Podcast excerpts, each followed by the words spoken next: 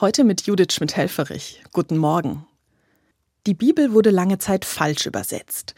Die Übersetzer wollten eine Stelle beschönigen, wo Gott mit einem Geier verglichen wird, und haben es mit Adler übersetzt. Vermutlich, weil Geier Aas fressen und deshalb kein gutes Image haben. Das hebräische Wort Nezer wurde also mit Adler übersetzt, obwohl es eigentlich Geier heißt. Doch Adler sind im damaligen Palästina selten und eine biblische Stelle, in der der kahle Kopf des Vogels beschrieben wird, zeigt, es kann eigentlich nur ein Geier gemeint sein. Adler sind nicht kahlköpfig.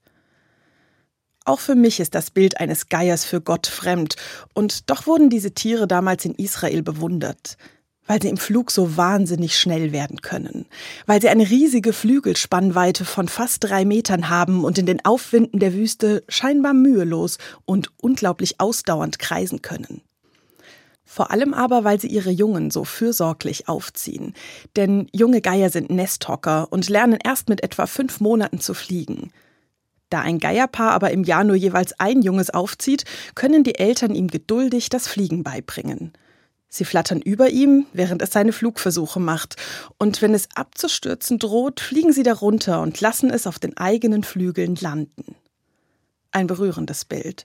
Und mir wird klar, warum die Menschen den Vers in der Bibel so schätzen, wo Gott sagt, ihr habt gesehen, wie ich euch auf Geierflügeln getragen und zu mir gebracht habe. So ist Gott für die Menschen. Er fängt und trägt mich. Und das, obwohl ich es oft gar nicht merke.